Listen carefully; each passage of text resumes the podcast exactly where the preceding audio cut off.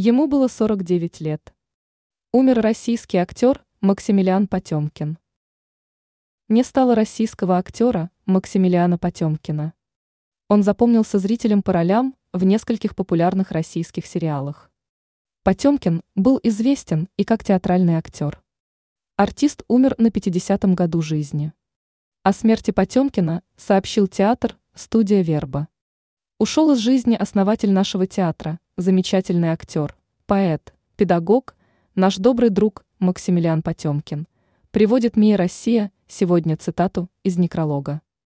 Актерский коллектив не стал называть причину смерти 49-летнего артиста. Биография Максимилиана Потемкина. Будущий артист появился на свет летом 1974 года в Ленинграде.